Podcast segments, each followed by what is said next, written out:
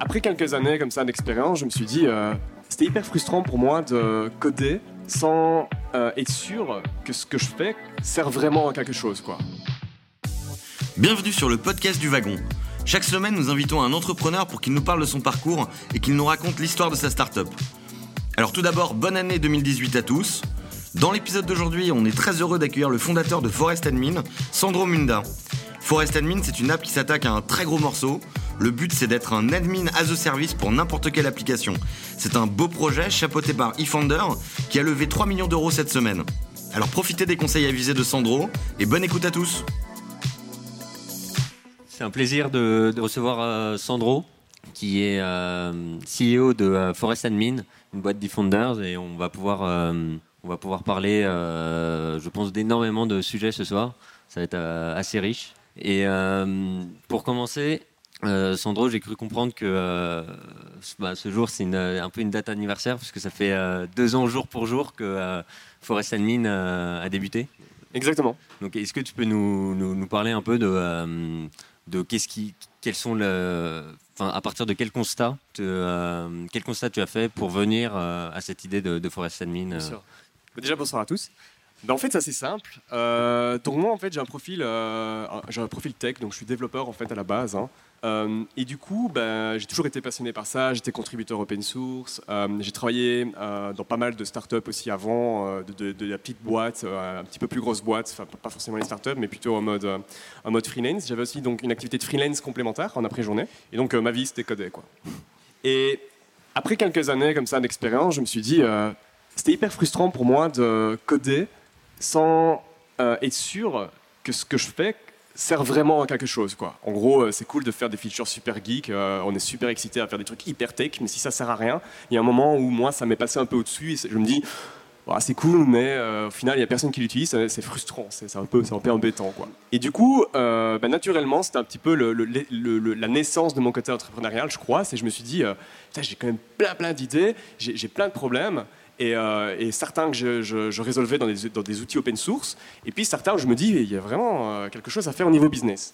Et, euh, du coup, comment est né Forest En fait, c'est que j'ai réalisé tout simplement que dans toutes les applications que j'ai construites, j'avais toujours le produit, ce qui me passionnait, le, vrai truc que je, que le problème que je résolvais pour le client. Et à côté de ça, j'avais un autre produit qui n'était pas considéré comme un produit, qui était vraiment l'admin, euh, qui donnait en fait le, pouvoir aux équipes business, mes collègues en gros, euh, le pouvoir de manipuler les données de l'ADB. En gros, ben, il n'y a pas le choix aujourd'hui. Euh, Je veux dire, si vous faites une marketplace et que vous devez, je ne sais pas moi, faire de la modération sur du contenu, par exemple des commentaires ou des photos, mais en fait aujourd'hui, il n'y a pas d'outil, il n'est pas possible d'avoir un outil clé en main qui permet de dire ok j'approuve la photo, je la decline, c'est des choses qui vont s'update, se mettre à jour dans votre base de données et, euh, donc du coup euh, pour laisser le business pouvoir manipuler la donnée, on est obligé de faire une, con- construire une admin. Et en fait comment elle naît cette admin, c'est par un simple besoin. Le premier c'est je veux voir ma liste des utilisateurs et je veux modifier par exemple le profil de quelqu'un, quelqu'un qui a mis une majuscule dans un email.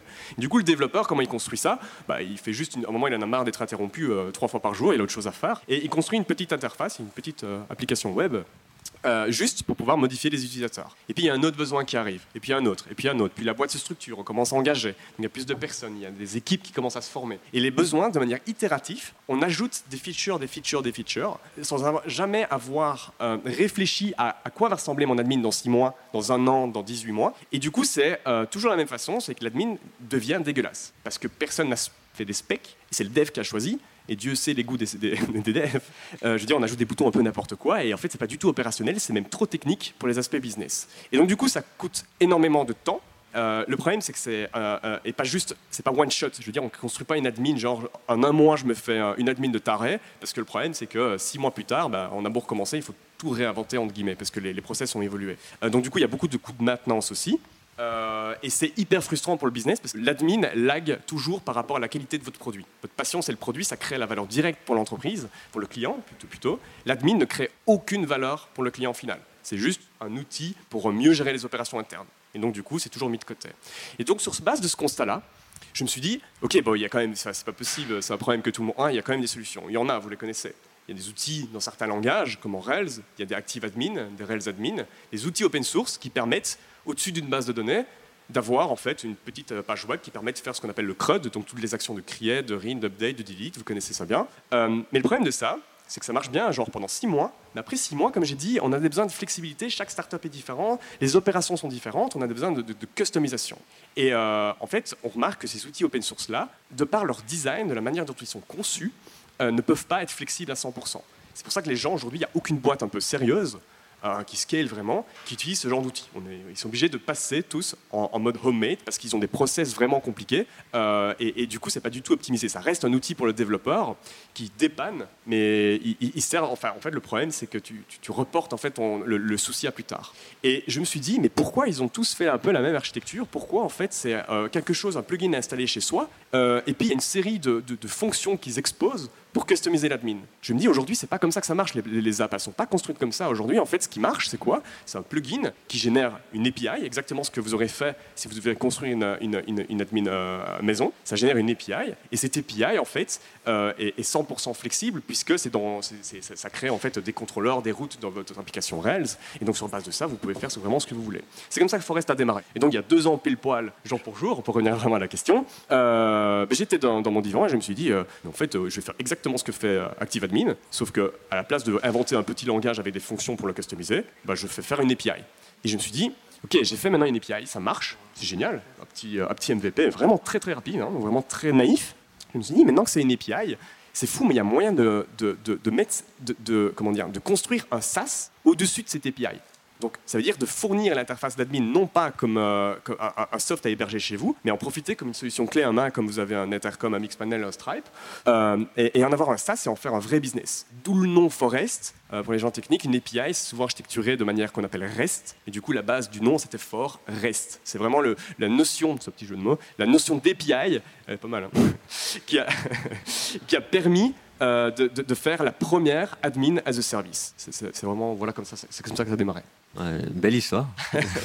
Et du coup, pour revenir un peu sur, euh, sur le produit, aujourd'hui, ben, tu as l'air de, t'adresser principalement aux startups, c'est, euh, si j'en découle un peu de ton discours. Et euh, aujourd'hui, je pense que euh, n'importe quelle startup un peu qui se lance, ce qui est important, ça va être l'exécution. Vraiment, au niveau de la partie business, c'est quelque chose que il faut être capable de prouver rapidement une capacité à maîtriser ses coûts d'acquisition, à, diminuer son, à réduire au maximum son churn, à avoir une lifetime value, enfin, qui progresse et en fait, toutes ces métriques sont clés pour un business, euh, on a un peu l'impression que ça passe par une bonne admin en fait, et donc gérer un peu euh, ses utilisateurs sur sa place, sur, sa, sur son produit et leur, euh, et leur activité. Et, et, là, c'est peut-être là où je vais me faire engueuler, mais on a presque l'impression que, que finalement, c'est une, sorte d'hérésie euh, d'externaliser un peu une partie si, euh, si importante pour euh, son business, ou au moins pour sa croissance et, et, sa, survie au moins à moyen terme, moyen ou long terme en fait. Bien mais en fait, ce qui est marrant, c'est que si, si, le but c'est d'avoir des bonnes métriques, avoir des dashboards qui te permettent d'aller vite au niveau exécutif, etc., aujourd'hui, bah, il y a mille solutions qui existent. Tu vois. Les, gens utilisent soit des outils de BI, pas au tout début, mais sinon par un mix panel ou des choses. Donc c'est que pour du dashboard ou un Geckoboard, c'est que construire des dashboards au-dessus des données que tu Aujourd'hui, les gens le font. Sinon, ils construisent un dashboard en interne. Alors, la particularité de Forest, et tu as tout à fait raison, et ça va même un peu plus loin que ça, c'est qu'on est un SaaS, mais un SaaS gentil. Ça veut dire qu'en fait, notre SaaS n'expose que la partie UI. Ça veut dire c'est une communication directe, ce que je veux dire par votre euh, navigateur web et l'API qui est généré. Ça veut dire que Forest n'a jamais accès aux données. Donc en gros, tu ne dois, pas, exposer les données de tout ton DB à un service tierce qui va les exploiter pour soit te faire du dashboard, soit te manipuler les données, faire, faire ce que tu veux. en fait, on est juste la partie UI de ça. Au contraire, si tu utilises un chart mogul pour tes dashboards financiers, tu es obligé euh, de pousser tes données, de répliquer tes données dans le SaaS euh, sur les données qu'il a besoin d'exploiter et jouer avec. Pareil pour les autres SaaS. Donc, voilà, un petit peu. Mais honnêtement, la, partie admin euh, de Forest, vraiment ce qu'il faut comprendre, c'est euh, tout ce qui est dashboarding et exploration des données. C'est une sorte de, un petit peu mouillé, mais c'est un nice to have. La, vraie particularité d'une admin par rapport aux solutions SaaS qui existent, c'est le fait de pouvoir actionner, manipuler la donnée, l'écrire. Tu vois, parce que sinon, il y a des solutions qui existent. Voilà. Et du coup, euh, en fait, ça permet, c'est juste une petite couche qu'ils ajoutent au-dessus, enfin, qui, permet, enfin, une petite, euh, sans vouloir rien. Euh, non, bah, enfin, quelque chose donc de clé pour le business, comme je le disais avant, qui est ajouté sur sur le produit pour finalement pouvoir manipuler ces données et, et garder son temps disponible pour le, pour le développement du produit. Exactement. Dieu sait combien ça coûte un développeur, Dieu sait comme c'est une, une, une, ressource pardon, super rare, et, et, on veut optimiser son temps pour qu'il crée la valeur de la boîte, clairement. Et au début, on n'a pas que ça à faire sur une admin, surtout que les besoins sont ridicules. Et le problème, c'est vraiment ça, le, le vrai problème, c'est que le problème s'aggrave au fur et à mesure où la boîte évolue. C'est un problème que, que personne n'imagine qui va devenir important, mais euh, quand il y, y, a des équipes entières qui dépendent de l'admin, dans des, dans des, boîtes, il y a, 100% des, gens qui ont besoin, que ce soit un sales, marketing, customer success, des développeurs, ils ont besoin d'un accès à l'admin et ça va devenir un outil crucial. Et du coup, concrètement, moi, j'ai envie d'avoir une, une, page admin sur mon site, donc euh, j'installe Forest. Et derrière, euh, je peux gérer donc toute, euh, tous les accès, enfin, toute ma base de données, euh, bah, filtrer certains utilisateurs, certaines photos. Et en fait, je, je, en termes de dashboard, de choses comme ça, j'en retire quoi comme, information un peu clé sur, sur mon business Un peu les, premières features un peu clés qui sont données. En gros, en gros ce qu'on fait par défaut, c'est qu'on essaie de couvrir le maximum de besoins communs à toutes les boîtes. Les besoins communs, c'est tout, en fait, tout simplement, on a détecté les patterns que toutes les admins font. Euh, c'est évidemment la création de données, ça dépend de votre données, de vos modèles que vous avez, euh, la, mise, à jour, la recherche, le, delete, l'update, euh, la pagination, le sorting et que sais-je. et donc du coup, nous, ce qu'on fait, c'est qu'on expose tout ça de manière automatique. En plus de ça, on analyse le nom de vos collections. Par exemple, vous avez une table des users, tout le monde a une table des users, beaucoup qui ont une table des paiements, beaucoup qui ont une table des coupons. Et sur base de cette analyse-là, on va essayer de préconfigurer votre admin pour vous. On va générer des charts, mais assez simples. Par exemple, vous voulez voir l'évolution de vos sign-up par semaine ou par mois. C'est quelque chose que tout le monde veut voir, ou le total de ma user base. Euh, euh, et donc, du coup, on va essayer de préconfigurer l'admin. Mais après, on vous laisse. ce qui se passe dans l'interface web, au contraire d'ActiveAdmin, c'est qu'on euh, on vous laisse la possibilité de rentrer en mode édition et de faire des clics et des drag and drop dans l'admin pour configurer l'emplacement des choses que vous voulez voir. Donc si tu veux un, dashboard financier, tu le construis directement en ligne. C'est pas nous qui allons le faire pour toi. C'est toi qui as besoin d'avoir, de voir, je sais pas moi, l'évolution de ton MRR. Bah, du coup, tu vas aller directement mettre ton chart, comme ça, tu vas cliquer Add Chart, tu vas suivre les éléments et tu vas configurer toi-même ton admin. Donc, ce qu'on fait, en résumé, c'est qu'à 64% des besoins, on le fait de manière instantanée, et puis on offre euh, une interface UI euh, un peu comme un Squarespace, donc euh, du drag and drop et du clic pour configurer l'aspect visuel, et on offre derrière une API avec une documentation pour aller étendre les comportements par défaut, en ajoutant des actions, par exemple, en ajoutant des champs qui sont, qui sont, qui, sont calculés, des, des virtual fields, ce genre de choses. Et et donc tout, tous ces champs un peu additionnels, euh, ça va permettre d'avoir une vraie analytics du, produit pour, euh, si je comprends bien, pour le, le, business, les, membres des opérations. Et euh, ça va, enfin, ça donne des infos un peu complémentaires à ce que peut donner Google Analytics ou. alors, alors non, ça, permet juste d'explorer toutes les données qui base de données. C'est pas pas forcément des données d'analytics, tu vois. C'est donc, je sais pas moi, si tu es, euh, imaginons, tu es une food delivery, d'accord? En base de données, tu as des, plats, tu as peut-être des chefs, tu as des coursiers, tu as des clients, tu as des orders, tu as des invoices. En gros, ça va te permettre d'aller bah, créer des invoices, aller voir les invoices d'un client, rechercher quelle a été la invoice, euh, je sais pas moi, qu'on a dû euh, régler. Enfin, tu vois, ça permet de vraiment broser la donnée et la manipuler. Donc, l'aspect analytics n'est qu'un on, remarque aujourd'hui en fait que dans 100% des, admins, il y a une feature analytics. Mais l'admin n'est pas, c'est pas le, point central, le, dashboarding, tu vois. C'est vraiment l'exploration et les données. Et le dashboard, tout le monde a, plein de dashboards, que ce soit des dashboards de rétention, d'acquisition. Ok, très bien. Euh, c'est déjà beaucoup plus clair pour moi. Euh, et euh, en regardant un peu, j'ai vu également qu'il y avait des intégrations d'autres SaaS, Intercom ou même le paiement avec Stripe.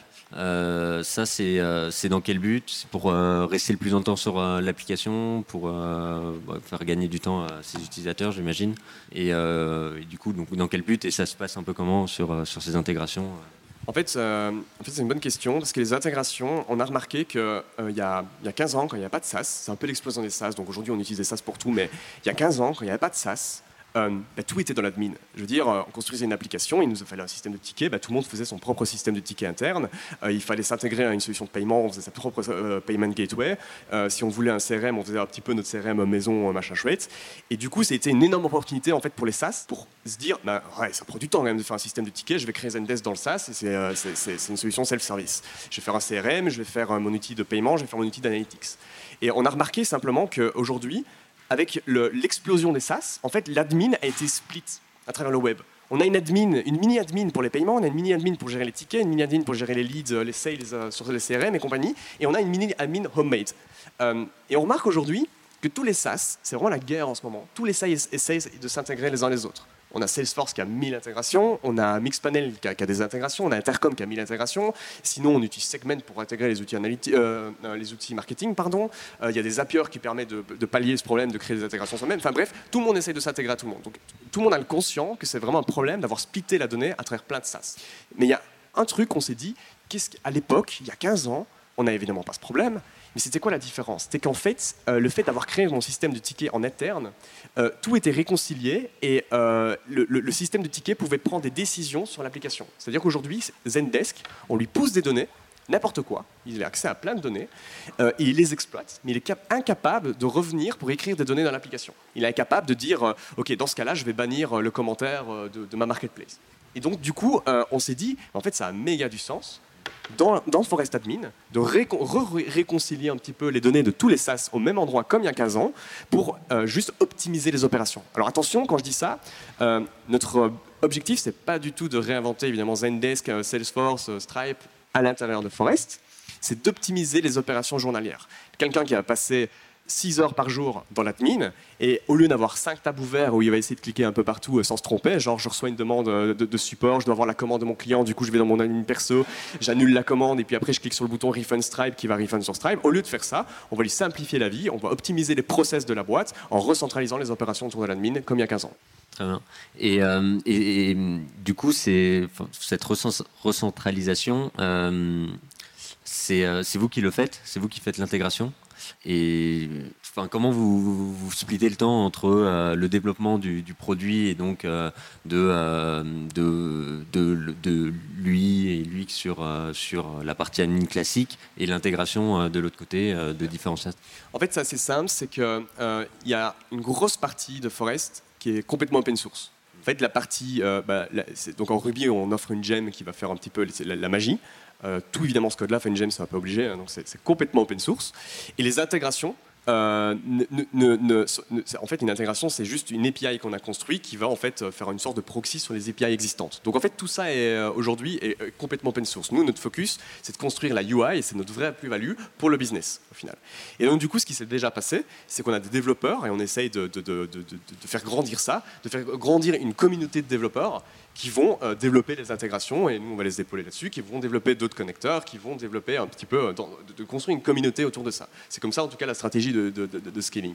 Mais aujourd'hui, une intégration, euh, on, a, on, a, on a construit une sorte de framework où la difficulté de, faire une intégration vers un SaaS n'est pas du tout technique, puisque tous les SaaS aujourd'hui offrent une API super user-friendly. Intégrer Stripe, c'est une rigolade par rapport aux autres solutions de paiement. Donc du coup, c'est pas du tout compliqué, ça va vite. Par contre, là où c'est compliqué, c'est de comprendre le process de la boîte pour intégrer que ce qui est nécessaire. Donc c'est plutôt business, c'est plutôt notre rôle. Quoi. De comprendre quand une boîte veut intégrer Salesforce, c'est cool, c'est super trendy sur papier, mais ça veut dire quoi? Qu'est-ce que tu veux intégrer? Quel process interne tu veux optimiser? Est-ce que c'est réplicable? Et comment ça marche quoi? C'est ça le vrai challenge, je pense, d'intégration chez Forest. Ok. Et, euh, et du coup, enfin, du coup, la partie en fait intégration, elle est, euh, je sais pas si on peut comparer ça, mais un peu euh, sur Trello où euh, chacun peut finalement développer un peu son, son petit outil sur Trello Oh, le, et intégrer. le- le code là aujourd'hui est sur GitHub. ouais. Il y a Donc, des exemples ouais, d'intégration. De on a Mixpanel, Stripe, Intercom, enfin bref, pas mal de ça qu'on connaît. Et tout le monde peut contribuer. Euh, on a aussi un Slack, euh, un Slack où on crée une communauté dessus. Et euh, donc, donc, oui, tout le monde peut contribuer. Aujourd'hui, principalement, là, euh, c'est nous qui le faisions. Euh, on, a, on a eu quelques contributeurs, mais principalement, c'est nous qui, le- qui- qui- qui le faisons voilà, pour l'instant. Ok. Et, euh, et du coup, le focus, il est sur euh, donc comprendre pourquoi l'utilisateur, le, le client euh, intègre telle ou telle solution. Et, euh, et donc là, vous avez un, un processus d'accompagnement euh, sur, euh, enfin, en one to one, j'imagine, avec le client et, euh, sûr. Et euh, une équipe dédiée. euh, Bien sûr. Très bien. Et euh, bah, si on parle un peu de- bah, des équipes, aujourd'hui, il y a combien de personnes qui, qui travaillent chez Forest? Alors chez Forest, donc on fait partie du startup studio eFounders. Donc à proprement parler dans l'équipe Forest, et je vais un petit peu parler du studio de comment ça marche le setup. À proprement parler, là aujourd'hui on est 5. Et en fait, on est entouré de la core team d'eFounders. Euh, donc eFounders, c'est un startup studio en deux mots. C'est un startup studio euh, qui c'est une startup qui lance des startups, environ 3-4 par an. L'idée, c'est qu'ils ont, ils ont un, process de, en moyenne, en 18 mois, ça dépend un petit peu, en moyenne, en 18 mois, les projets deviennent autonomes et, ils vivent leur vie. Donc ils, ils, incubent, j'aime pas beaucoup le mot, mais ils, sont, ils créent les projets euh, ils les accompagnent avec la core team. Ils apportent tous les aspects, euh, que ce soit financier, que ce soit équipe, aide, en tout genre, que ce soit marketing, euh, dev, conseil, tout et n'importe quoi pendant 18 mois, puis on dit autonome. Et donc du coup, là aujourd'hui, on est 5 et on profite encore de la, core team eFunders sur par exemple du design, sur du produit, sur des, aides ponctuelles qu'on a besoin en marketing, sur tout et n'importe quoi au final. Très bien. Et, alors, est-ce qu'on peut un peu, un peu creuser sur eFunders eFounders, c'est euh, principalement euh, une, euh, donc, comme tu le disais, un startup studio où l'idée, les idées viennent du duo, viennent de, bah, de l'équipe dirigeante. Et j'ai cru comprendre que pour toi, c'est plus toi, enfin, surtout tu nous l'as décrit parfaitement au début, c'est toi qui as un peu poussé ça. comment ça s'est passé En fait, donc quand je disais que j'ai travaillé pour plusieurs startups, la dernière startup où j'ai travaillé, c'était un des projets eFounders. Euh, et du coup, euh, bah, du coup je, connaissais déjà Thibaut et, Thibaut et Quentin, qui sont les deux cofondateurs de, de chez Funders. Et, euh, et, on avait cette problématique aussi d'admin dans, dans, un des projets. du coup, ben, Thibaut, qui est un peu la, machine à idées de chez Funders en général, et du coup, ben, au moment dîner de Noël, pour tout dire, je commence à discuter avec Thibaut de, enfin, nous on a des problèmes d'admin, je pense à une, une solution, qu'est-ce que tu en penses? Et on commence un petit peu à brainstormer, lui surtout avec son expérience de, de Photolia à l'époque, et de toutes les boîtes qu'il voulait créé chez Funders, euh, ben, il, avait, il beaucoup plus de maturité que moi euh, sur le business. Il avait déjà l'expérience de, pas mal de boîtes, de comment se passaient les opérations dans les boîtes les plus évoluées. Donc je voulais avoir son feedback. Et on a commencé à échanger de manière assez naturelle là-dessus. Et en gros, euh, ben, on a continué à discuter de manière, de, manière assez, assez informelle comme ça. Et puis un bonjour, on s'est dit, en fait, sans déconner, on est en train de se chauffer tous les deux de l'autre côté là. donc du coup, on va le faire ensemble quoi. Et moi, clairement, je me suis dit, tout le monde le sait, pour réussir une startup, c'est l'équipe, et il faut s'entourer des bonnes personnes. Et, euh, bah, quand tu es dev, tu n'es pas forcément le plus connecté non plus du monde. Et euh, donc, du coup, tu te dis comment je maximise mes chances, et euh, tu te dis, bah ouais, tu es juste entouré de mecs qui, lancent des startups de, de, malades, et voilà, c'est comme ça que ça a démarré. Ok, top. Gabriel, tu as, un point Ouais, j'ai une question. Salut. Salut. Est-ce que eFounders a vocation à lancer autre chose que des SaaS en B2B Alors, aujourd'hui, non. Alors je ne sais pas dans le futur s'ils souhaitent avoir d'autres segments, mais aujourd'hui euh, ils sont spécialisés dans le SaaS parce que c'est leur passion, c'est ce qu'ils aiment et c'est là où ils sont bons. Donc à ce que je sache, non, aujourd'hui. Ok. J'ai une autre question, mais c'est plus relatif à, Forest.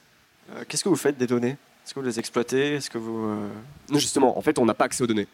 Donc c'est vraiment la solution. Je pense que si on avait fait un SaaS qui exploitait les données, ça aurait posé énormément de problèmes. Euh, bah, de, juste de confiance. Euh, dev exposer toutes les données, déjà donner les, données analytiques à un autre SaaS, tu te dis bon allez ok quoi, c'est le business qui pousse, mais donner accès vraiment à, ce qui est plus cher en fait pour l'entreprise, la, DB, je crois pas que ça aurait fonctionné, je ne mettrais pas ma main à couper. Mais donc du coup non, on a imaginé en fait une architecture qui permet de pas du tout avoir euh, accès aux données. Je pense qu'on est, je crois, je vais pas trop mouiller, mais je crois qu'on est le premier SaaS à pouvoir faire une architecture qui permet juste de hoster la UI tout en respectant complètement la data privacy. On a des clients qui sont par exemple dans le domaine médical, qui sont HIPAA compliant, donc c'est une norme qui permet de, euh, une norme très stricte dans le médical euh, qui nous utilise sans. Ok.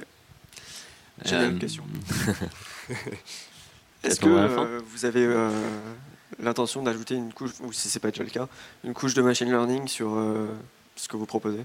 Bah alors, machine learning, euh, honnêtement, aujourd'hui, en tout cas, je le prendrais comme un buzzword dans le cadre de Forest. Donc, ce qu'on fait, c'est qu'on on essaie d'analyser de manière intelligente, je mets guillemets, sur un peu, comme je disais, les données, le type de données que tu exploites. Donc, pas les données en tant que telles. Donc, on sait qu'évidemment, on connaît un petit peu ton schéma, la structure de ton schéma, puisque c'est grâce à ça qu'on va construire la UI.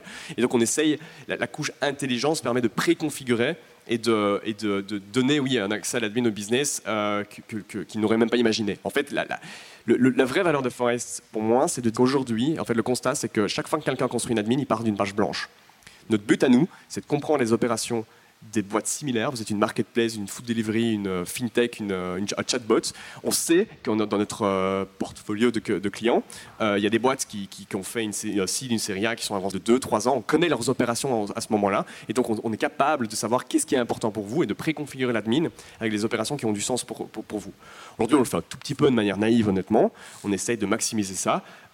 et c'est à vocation à évoluer, bien sûr. Tu parlais un peu de justement de tes clients. Aujourd'hui, euh, ça, ça donne quoi? C'est qui un peu les, clients, enfin, principaux et ou alors en termes de, type de clients, plus start-up, plus SS2J, j'imagine qu'aussi ils en ont besoin ou, Aujourd'hui, alors c'est plutôt euh, startup web, évidemment. Donc en fait, ce qui est bien avec Forest, c'est qu'on ne cible pas que les marketplaces ou que les SaaS, en fait, parce qu'on réalise que toutes les applications qui ont une présence sur le web ont besoin d'avoir une admin. Euh, donc du coup, on a beaucoup de boîtes dans la fintech, on a beaucoup de boîtes dans les, dans les chatbots, on a beaucoup de boîtes dans les SaaS, dans les marketplaces, un peu variés. Ça reste quand même en mode euh, très startup. Des startups, de, je dirais aujourd'hui, notre vrai focus, c'est entre une et 100 personnes on va pas encore plus loin, on n'a pas encore honnêtement la maturité euh, des opérations pour aller, euh, pour aller euh, challenger des boîtes plus grosses, mais c'est à vocation de le faire, je disais justement avec la stratégie de comprendre leurs opérations et de, et de, et de, les implémenter pour eux. Voilà, donc c'est plutôt dans... Voilà.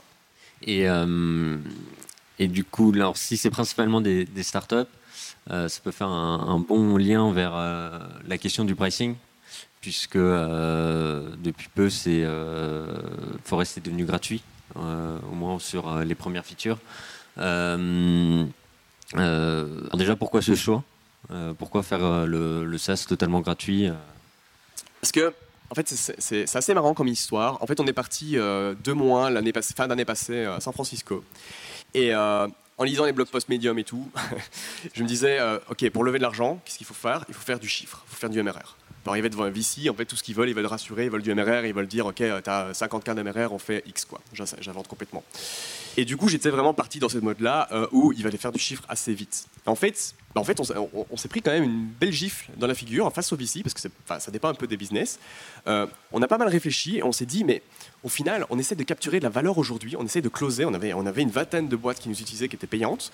On essaie de closer, à l'époque, euh, des, deals sur des petits projets où il y a peut-être un développeur et une, deux, trois personnes business, cinq personnes business, mais où les opérations sont tellement ridicules. C'est juste de la création, c'est juste euh, quelques actions gentilles, et c'est tout. Et du coup, ça comme on est le premier SaaS euh, de l'admin, on, a, on a déjà plusieurs difficultés. C'est que le premier, c'est qu'on est les seuls à éduquer le marché quand on démarre un projet ou qu'on démarre l'admin, est-ce que, en gros, je la fais moi-même ou je vais dans un SaaS? Ils sont peut-être pas au courant que ça existe, donc ils se posent pas la question simplement. Aujourd'hui, les analytics, tout le monde se pose la question, par exemple. Donc c'est une première difficulté. Et euh, euh, ben, la deuxième, c'est est-ce que j'ai confiance à la solution, etc. Et donc du coup, on s'est dit, notre objectif, c'est quoi? C'est notre target, c'est le développeur, et on veut réduire les barrières à l'entrée un maximum. Pourquoi? Parce qu'on est confiant, on, est, on, sait exactement comment les boîtes évoluent avec leur admin, et on sait que quand tu une, boîte qui commence à scaler, euh, qui commence à recruter, que, où, les opérations commencent à se structurer, alors là, il y a des besoins beaucoup plus avancés. Par exemple, si vous êtes une boîte de 10 personnes, je pense que tout le monde s'en fout que tout le monde ait accès à toutes les données. Euh, tu engages un stagiaire qui voit la liste des clients, euh, moi tu as 50 clients, euh, m'en fous. Par contre, quand tu commences à une boîte de je sais pas, 20, 25 personnes avec une, des clients qui commencent à augmenter, ça commence à devenir sérieux, bah, tout un système de, permission, de team management qui commence à être un peu sérieux. Je veux savoir qui fait quoi dans mon admin, je veux avoir un audit trail, c'est ce qu'on remarque dans les admins des, projets plus évolués. Je veux avoir des, des, intégrations justement beaucoup plus évoluées avec mon Salesforce, je veux optimiser les process, je veux avoir des couches collaboratives où je m'assigne des tâches un peu comme dans un CRM. Bref, on a identifié toute une série de features que les admins beaucoup plus tard ont besoin. Et donc notre stratégie, c'est quoi? C'est pas faire tout gratuit en Mère Teresa, évidemment.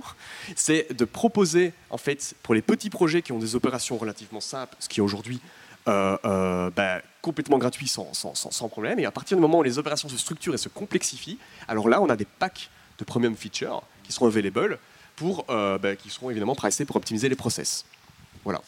Et, donc ce choix du pricing, Enfin, comment ça a, été discuté? Donc avant c'était payant, mais euh, comment euh, c'est arrivé sur la table? Euh, Ça a été discuté au sein des équipes? Enfin, comment on fait ce, choix en fait En fait, en fait, ça peut, ça peut, ça peut faire peur. surtout que le freemium, il y, y, a un danger, c'est se dire on fait un freemium parce que j'ai pas d'idée de business model. ça, ça c'est un danger. Et, du coup, évidemment, les VC ils veulent du chiffre parce que il y en a, ça dépend un peu de l'idée, de, de, la vision. Il y en a qui peuvent avoir peur parce que je ne suis pas sûr qu'un jour tu pourras faire du chiffre. Nous, comment c'est venu C'est vraiment à force de discuter avec, euh, avec, euh, avec des VC, avec l'équipe, etc., où on s'est dit mais non, notre focus, ce n'est pas en accord avec notre vision. Ça entrave avec la vision de Forest. On est tous conscients que les opérations se complexifient. On a eu, enfin, on, le sait, on le voit, on le remarque, on a les preuves de ça, on le voit très bien. Et donc, du coup, on est en train, il y a un paradoxe dans l'équation il y a un paradoxe, parce qu'on était en train de, faire un prix, on est en train d'impliquer le développeur dans la prise de décision sur le prix, euh, alors qu'on est confiant à 100% de capturer la valeur plus tard quand ça a du sens. donc du coup, en fait, simplement, on s'est dit, est-ce qu'on prend un risque à le mettre en gratuit? On s'est dit, ben non, justement, en fait, on, est plus aligné avec nos visions. C'est la, preuve qu'on est confiant en ce qu'on fait. Et, euh, et- et du coup, on a eu le soutien en fait de, tout le monde. Honnêtement, ça n'a pas été un débat de, de, longs jours. hein. C'était, euh, c'était assez rapide. Et du coup, on s'est aligné simplement comme ça. Et depuis, la- l'attraction, elle, euh, elle ressemble à quoi? Enfin, J'imagine que ça a dû un peu euh, aussi euh, Bien booster. euh. Bien sûr. Au- Aujourd'hui, aujourd'hui, on a plus ou moins 200 boîtes actives, donc 200, 200 projets actifs en live. Euh, et euh, en gros, oui, ça, évidemment, ça a explosé. Ça a explosé l'attraction parce que parce qu'on a fait aussi du marketing sur le fait qu'on devienne gratuite, évidemment. Et, euh, et comme je disais, ça, ça réduit les barrières à l'entrée. Aujourd'hui, euh, un développeur qui voyait que c'était euh, payant à partir du moment où il le mettait en live, en prod, et c'était en plus un prix par site, par, par user. Et donc, encore une fois, ça, le prix par user, c'était intéressant. En fait, on avait choisi de pricer par user. Euh, mais euh, encore une fois, ça, entravait à la vision, parce qu'aujourd'hui, nous, ce qu'on veut faire, c'est une admin collaborative, un peu comme tous les projets au final dans le SaaS, c'est qu'il y a plusieurs équipes dedans et les gens doivent, doivent optimiser leurs opérations et comment on optimise, c'est en collaborant en équipe. Et donc, du coup, euh, si on paye par site, ben, les gens se disaient combien j'ai de sites, est-ce que je partage un compte, enfin bref, c'était pas naturel tout ça. Et donc du coup, euh, du coup, oui, on a mis tout en gratuit et évidemment l'attraction a suivi et, euh, euh, ça, fait évoluer aussi le produit beaucoup plus vite parce qu'il y a beaucoup plus de personnes et il y a beaucoup plus de gens qui, vont directement sur des, soucis opérationnels en business parce qu'il n'y a plus de barrière à l'entrée. Donc oui, ça, a boosté l'attraction.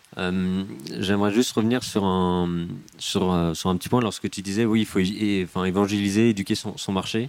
Euh, quel conseil un peu tu pourrais donner à plusieurs personnes ici qui veulent lancer leur entreprise euh, sur un, justement sur un secteur, sur une offre qui est totalement nouvelle pour euh, s'adresser finalement à, leur marché et à leur faire comprendre finalement qu'ils ont une vraie valeur ajoutée euh. Bah, en fait, c'est peut-être un peu naïf ce que je vais dire, évidemment, mais la base pour moi, c'est euh, de, savoir, euh, de savoir repérer le problème en une phrase, d'avoir l'expliquer en une phrase. Euh, Réinventer le monde euh, avec un problème hyper compliqué, euh, où, ça prend euh, genre euh, une heure et demie avant d'expliquer le problème pour que le client le sente, ça marche pas. Donc c'est vraiment, c'est vraiment savoir spotter le problème qu'on résout avec une solution super simple à expliquer. Surtout que c'était pas simple chez Forest parce qu'on a un projet technique et on cible le développeur pour l'installation, mais notre end user n'est pas du tout technique, et donc du coup, c'est compliqué de faire comprendre à un business que son admin va devenir vraiment un vrai problème. Quoi. Donc oui, c'est très clair évidemment sur la manière dont tu spots le problème euh, et c'est de bien choisir ton persona. C'était aussi compliqué chez Forest, comme je disais, donc on a un peu le double tranchant, est-ce qu'on cible le développeur, est-ce qu'on cible le business? Donc c'est bien de comprendre comment, comment le produit est adopté aujourd'hui, même si on est les seuls, comment il est créé, par qui il est créé, qui prend la première décision de le bootstrapper, comment il évolue dans l'entreprise et quelles sont mes fenêtres d'opportunité euh, pour rentrer. C'est vraiment ça qu'on a fait. Euh, ouais, voilà, voilà un petit peu les conseils. Alors nous, euh, bah comme je dis, donc on est un business développeur, donc c'est un marketing un peu bizarre. C'est pas une boîte B2B normale où on engage 50 sales qui font d'école toute la journée. Euh, et c'était très dur en fait chez Forest parce que euh, au début, euh, un peu comme tous les projets eFunders, ce qu'on fait, c'est qu'il y, a- tout un réseau en fait euh, eFunders qui existe de, gens qu'on aime beaucoup, de clients, enfin d'autres startups qui pourraient en tout cas potentiellement être clients. Et euh, euh, ce, qui est, compliqué, c'est euh, de, rentrer vraiment au bon moment dans les startups, de le faire vraiment comprendre la bonne pain et, et, de, chez le dev, mais de manière directe, je veux dire plutôt en mode outbound, donc en allant chercher les gens. Au début, c'est ce qu'on a fait, plutôt qu'en faisant du marketing pour que les gens viennent à toi. Et quand tu fais de l'outbound à un dev, c'est très très compliqué. Quand tu connais le réseau, ça va, mais si tu veux un petit peu scaler ça, c'est hyper compliqué euh, d'aller envoyer un mail, du call d'email à un dev, de lui téléphoner, il ne il, il- il donne pas son numéro de téléphone de toute façon. Enfin bref, c'est un marketing très très bizarre. Heureusement que d'autres boîtes ont connu, comme Stripe, Heroku, GitHub et autres, Euh, mais c'est un marketing très bizarre. Et donc du coup, euh, au début, tu es obligé d'avoir des contacts très proches de tes clients en faisant de l'outbound et en, faisant- en profitant du réseau, et puis tu es obligé de scaler ça avec de l'inbound. Et voilà, c'était un peu le challenge. quoi. Euh, moi, je découvre un peu le, le- le milieu des, devs. Euh, c'est euh, l'aspect communautaire finalement, il est, il est exploitable. On peut leverager un peu dessus ou énormément. Il pour, moi, c'est la botte secrète. Si tu veux toucher un dev, le dev connaît toujours euh, 100 autres devs aussi bons que lui. Le, le dev ne, n'acceptera jamais que c'est pas lui qui prend la décision, entre guillemets. C'est-à-dire qu'il doit toujours se sentir en confiance face à l'outil, et donc du coup, tu as énormément de requirements pour le convaincre. Euh, par exemple, avoir une documentation digne de ce nom. Tu es obligé que le mec se sente autonome. Euh, tu, dois être respectueux avec toutes ces valeurs qu'il fait. Tu vois. Lui, le mec, euh, c'est ce qu'il fait dans son code pour son produit et il attend énormément d'expectations quand tu le targetes. Et il y a un énorme effet de réseau soit via GitHub, avec les contributions, surtout en mode open source. Ce qui est bien, c'est qu'on a une grosse partie open source et on, essaie, essaiera de jouer là-dessus, que ce soit sur du blog post, sur, sur, ce genre de choses. Donc oui, il y a des communautés de dev et il faut réussir à les pénétrer. C'était notre but d'aller à San Francisco pendant deux mois. Euh, on s'est dit, euh, c'est pas parce que c'est trendy San Francisco, euh, c'était vraiment pas pour ça, c'est se dire, ok, il y, a une énorme il y a une énorme communauté de développeurs là-bas, il faut qu'on comprenne comment les interactions là-bas marchent, comment pouvoir rentrer dans ces, dans ces communautés-là. Pour moi, c'est la botte secrète pour targeter le marché du dev. Et, euh, et, du coup, San Francisco, euh, deux mois, euh, c'était, vous êtes arrivé là-bas et puis on, on, voit ce qui se passe. Au quotidien, vous faisiez quoi Pas vraiment, pas vraiment. En fait, j'imagine un peu accompagné aussi par.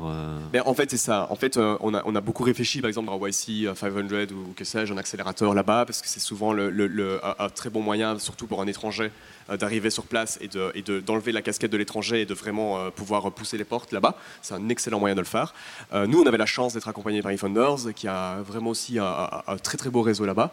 Et donc, du coup, euh, on s'est dit, on fait, pas, on fait, on fait euh, l'accélérateur eFounders, on le fait à la eFounders pendant deux mois. Quoi. Donc, du coup, on n'est pas arrivé un peu comme un cheveu dans la soupe, je pense pas. tu, prévois un petit peu tout ça, tu essayes de te connecter au plus vite euh, et, tu, prends les bons plans. Par exemple, un, un des learnings qu'on a appris, euh, c'est que aller à SF avec son sac à dos et dire je vais targeter le marché du dev et je m'inscris à 5 meetup et je vais te rencontrer des devs de malades, c'est pas vrai, ça marche pas comme ça c'est comme c'est pas il faut pas s'imaginer que tous les développeurs sont des mecs euh, qui bossent chez Uber et qui sont euh, ingénieurs euh, je sais pas quoi euh, ça se fait via le réseau il faut réussir à pénétrer la communauté c'est un vrai challenge de le faire okay. ils sont pas tous hyper bons et ils sont enfin je veux dire on a autant de niveau ici c'est pas différent quoi et, et, en termes de du coup et, vous êtes vous êtes revenu de enfin toute l'équipe est, est, partie un peu là-bas? Ouais. Et euh, ah oui, du coup, euh, c'était vraiment. Ouais, le... Et le deuxième, évidemment, c'était le deuxième avantage aussi. Enfin, le deuxième, pardon, le deuxième objectif, c'est évidemment une startup. Euh, comme on a dit, c'est l'équipe et c'est le team building. C'est de créer un vrai noyau fort. parce qu'on a encore minimum 5 ans à passer ensemble. Quoi. ce serait pas mal. c'est pas mal. et question sur, sur un peu les, les, les objectifs aujourd'hui.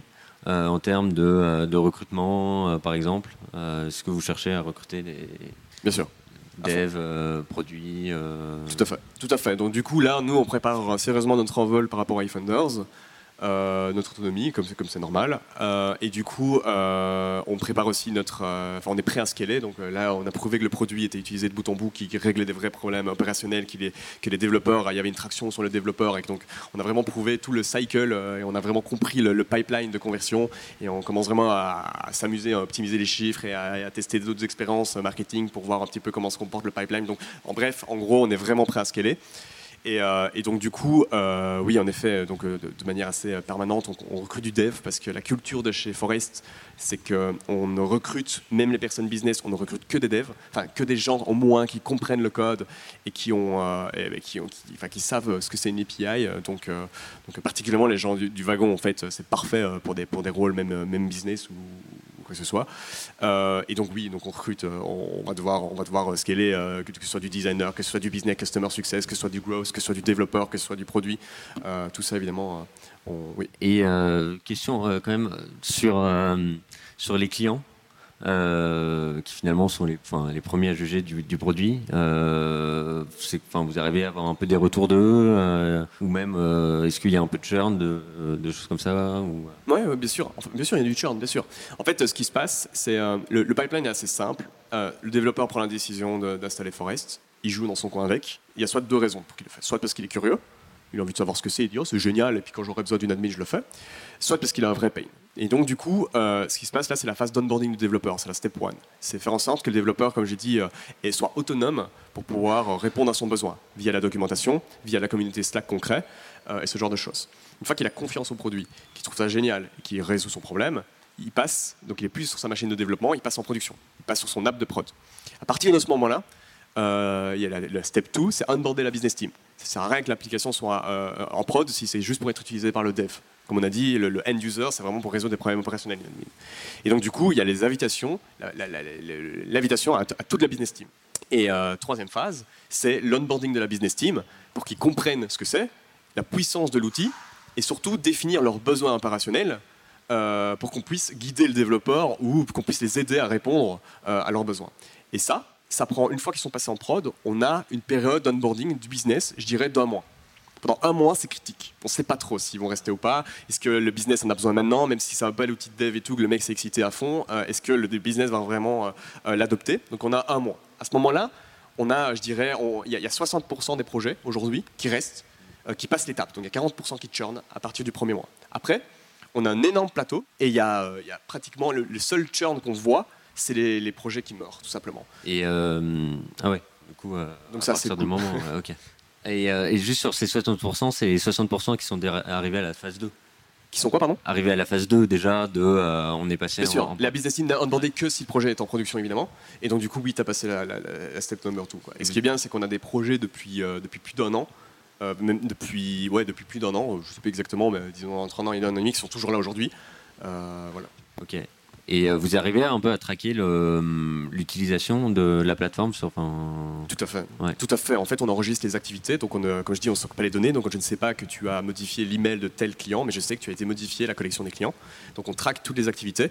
Et ça nous sert aussi dans, la, dans, une premium feature qui arrivera plus tard, qui est ce qu'on appelle log trail ou l'activity log pour montrer euh, qui a fait quoi dans l'admin euh, au niveau utilisateur chez eux. Quoi. Et donc, du coup, oui, nous, on mesure complètement l'activité de ce qui se passe dans l'admin. On sait, on sait, on sait si, si l'activité est en expansion dans la boîte si elle est en. Sûr, c'est un des éléments les plus importants, évidemment. Ouais, ok. Et j'imagine que la, page admin euh, sur Forest, elle, est sympa, non? Elle est sur quoi?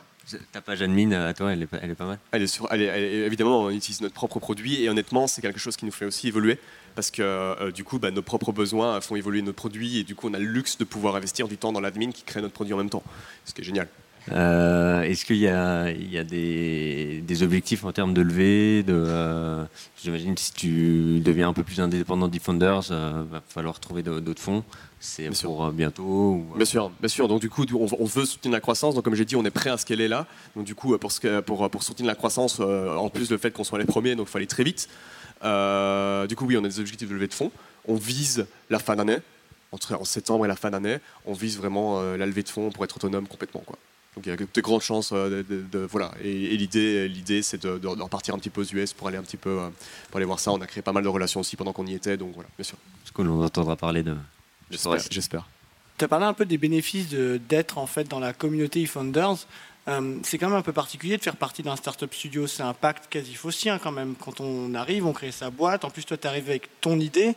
Et on sait que c'est quand même euh, lâcher une certaine partie d'equity. Donc tu as parlé de quelques bénéfices, à savoir euh, pouvoir placer ton produit chez des utilisateurs, pouvoir bénéficier de la communauté, euh, enfin des relations à San Francisco. Tu pourrais nous en dire plus par rapport au garage en fait que tu aurais bien sûr, bien sûr, ils nous soutiennent aussi financièrement, ils injectent de l'argent dans la boîte.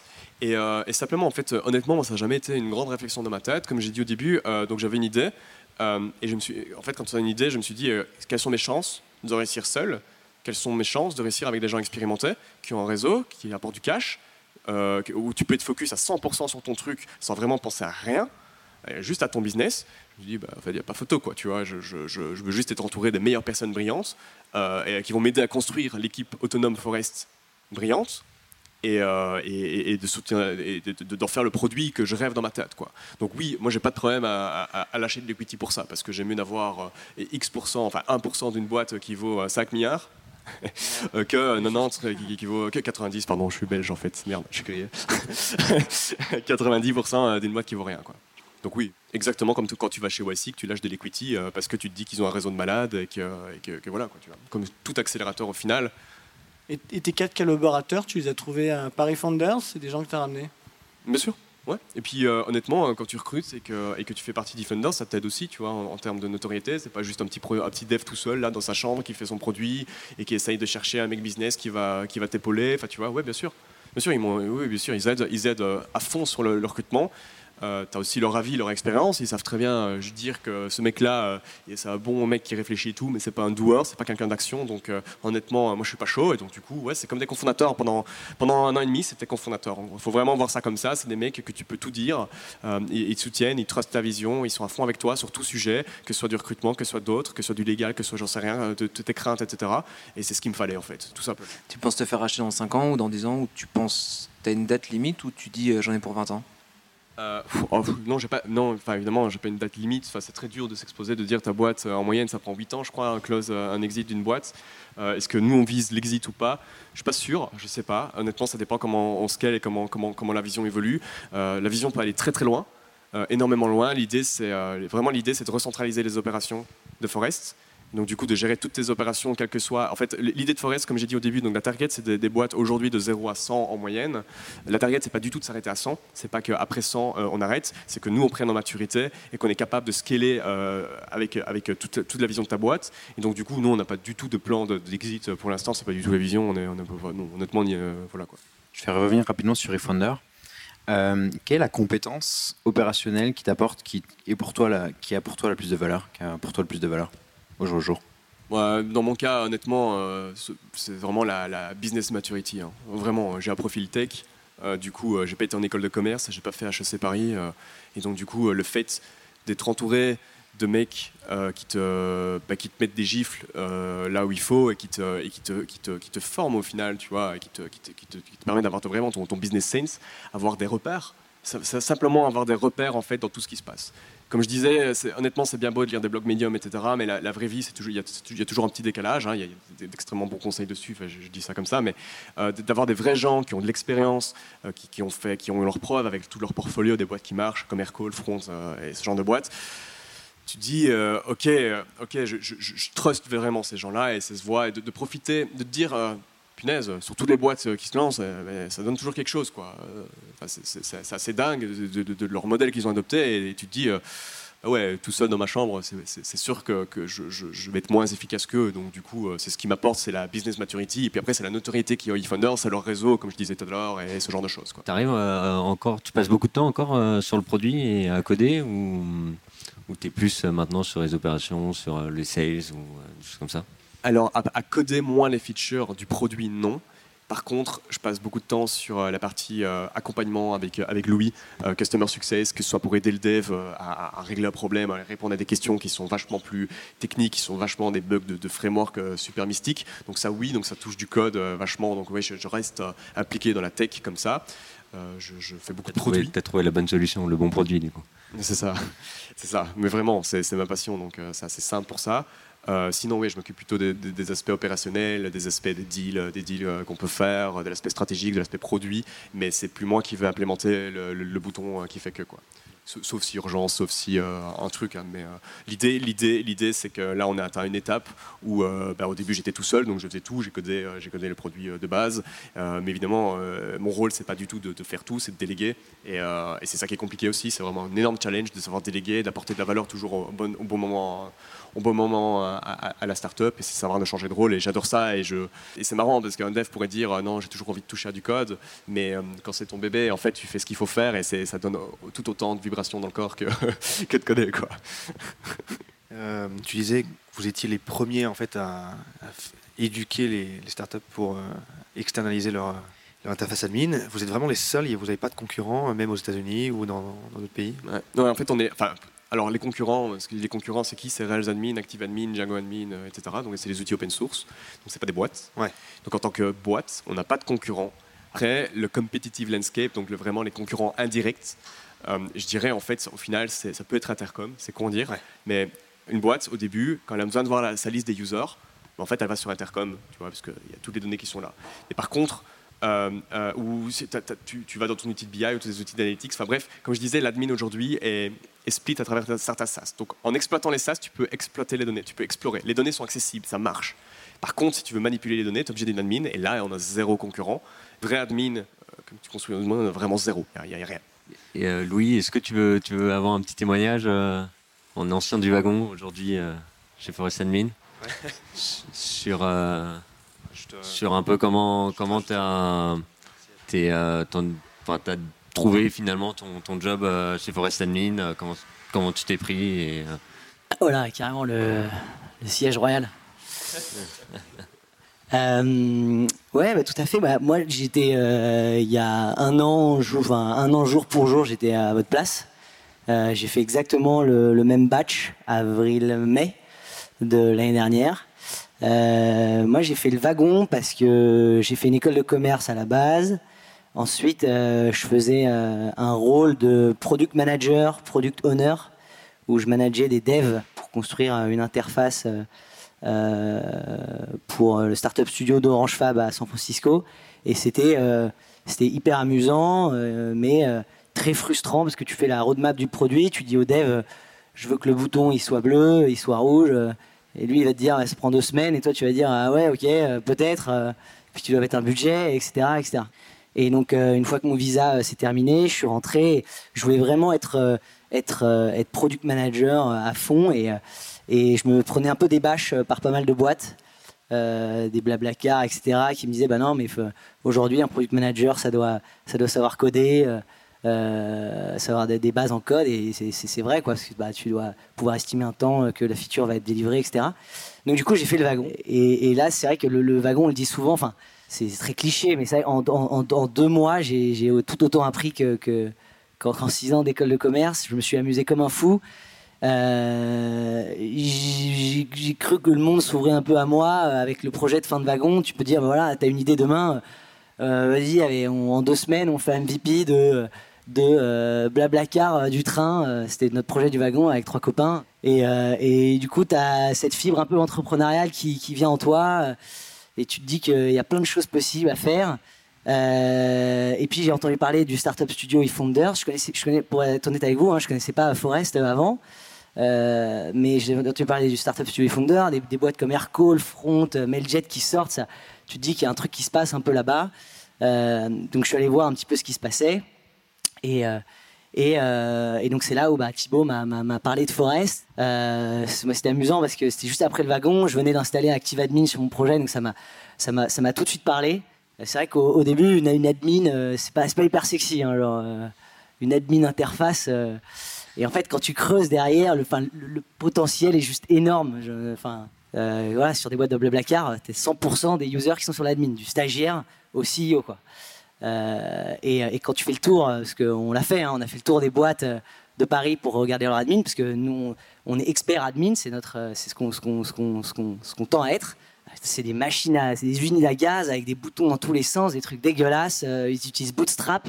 Vous imaginez même pas le nombre de boîtes euh, qui sont en série B, euh, euh, sans employés, qui sont toujours sur Rails Admin. Euh, franchement, Rails Admin, euh, la, la- UX, la UI, c'est vraiment, euh, enfin, c'est, c'est chaud, quoi. Tu te demandes comment ils font pour rester là-dessus. Et, euh, et donc, euh, bah, on m'a parlé de Forest. Je l'ai tout de suite installé sur mon projet du wagon.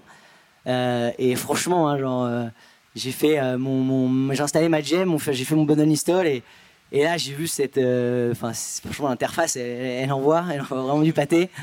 Et c'est hyper puissant et et, ouais, ça m'a, ça m'a, ça m'a tout de suite séduit. Et puis, et puis voilà, j'ai, rencontré Sandro, euh, qui, qui est une, une machine de guerre en code. Si vous allez sur Stack Overflow, euh, je pense qu'il est sur les top 20 contributeurs. euh, il Non, tape euh, plus vite que son nombre. Pas top 20, pas top 20. Mais euh, et, euh, et c'est hyper et, euh, et du coup moi ça me enfin c'est un conseil un peu enfin que que, que, que j'ai un petit peu à, vous donner qui qui qui va pas vous, vous changer euh, euh, la donne et je pense que vous, vous allez le faire plus tard mais c'est que donc moi pour être euh, transparent je, je code pas du tout hein, chez chez Forest Euh, mais par contre sans le wagon j'aurais jamais pu avoir ce le j'aurais jamais pu travailler pour Forest quoi. C'est à dire que euh, Forest c'est quand même un produit hyper technique. Euh, si tu sais pas ce que c'est une base de données, Forest, c'est- une interface ta base de données. Si tu sais pas déjà ce que c'est une base de données, est-ce que c'est un modèle, est-ce que c'est une relation as many, belongs to, euh, est-ce que c'est une gemme, comment, enfin, et tu, bah, peux tout simplement pas pas bosser pour Forest quoi. Et, et donc ça m'a énormément appris et c'est grâce un peu à ça que que je fais sur sur Forest quoi. Ouais, du coup, tu, tu, tu viens de nous dire que c'est euh, t'installes une gemme, tu fais bundle install et, euh, et c'est bon? T'installes une gemme, tu fais le bundle install et, et, et, et c'est parti euh, mon kiki. Et du coup, euh, ça peut être amusant. Je sais pas si on a le temps, Edouard. Ouais? Je sais pas si, y a un- si vous- là, en ce moment vous êtes en train de coder vos projets. Nous, on a une marketplace de Pokémon si tu veux. Si tu veux On a faire une ça. marketplace de Pokémon. Si t'as envie de faire ça sur une marketplace de Pokémon. Ok. Et je sais pas s'il y a un, un- on pourrait faire un test de plugger Forest sur sur un projet. Je sais pas si. Vas-y, hein. Ok. C'est les anciens Pokémon ou c'est les nouveaux? Ah oui, et euh, j'ai une dernière question. C'est c'est qui le, le- la personne dans votre batch qui, euh, qui a fait un selfie avec, euh, avec Serge Mido? J'ai j'ai vu, j'ai scrollé dans votre, euh, dans votre Slack. Est Et il est parti. hein. D'accord. Bon, bah tant pis. hein. Mais euh, en fait, avec Sandro, on est juste euh, fan de Serge Mito. Tous les vendredis, on s'en- on s'envoie le dernier sur Slack. Et quand j'ai vu ça, euh, ça nous a bien fait marrer. Et, euh, On est jaloux. un- on est jaloux un peu. Faut, faut venir aux afterwork. hein. Ouais, j'ai l'impression. Bah, merci beaucoup Sandro. C'est fini pour aujourd'hui, merci d'avoir écouté ce talk. Si cet épisode vous a plu, pensez à vous abonner sur iTunes. Si c'est déjà fait, je vous invite à laisser un avis et à le partager sur vos réseaux préférés. À la semaine prochaine pour un nouvel épisode. Salut à tous